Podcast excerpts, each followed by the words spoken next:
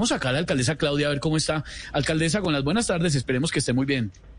Gracias, mi hermana. Bueno, pues la verdad me encuentro bien, pero vea las cosas como van cambiando con este virus, mi hermano. Porque con este negativismo que mantengo, nunca, nunca, nunca creí que fuera a ser positiva, mi hermano. No, alcaldesa, no, pero no diga eso. Le voy a hacer una pregunta que es un poco, yo sé que es muy difícil Hágale, saber, pero. ¿sabe cómo se contagió? No, no sé, no sé, mi hermano, no lo sé. Claro que los chistines dicen que Angélica era la del COVID, porque desde que se cuadró conmigo es que perdió el gusto, mi hermano. No, no, no, no, no, no, no, no, no estaban todos chistes, mi hermano.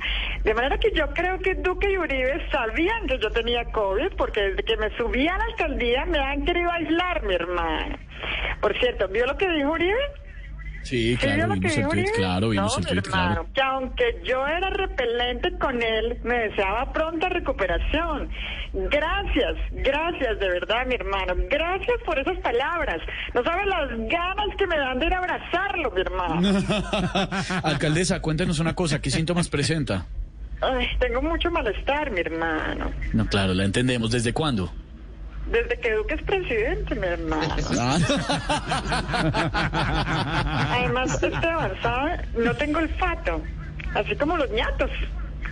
Deme un segundo, por favor. ¿Quién está recogiendo esos ñatos?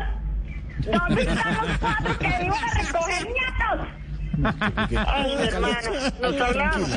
Tranquila, alcaldesa, le deseamos pronta Muchas recuperación.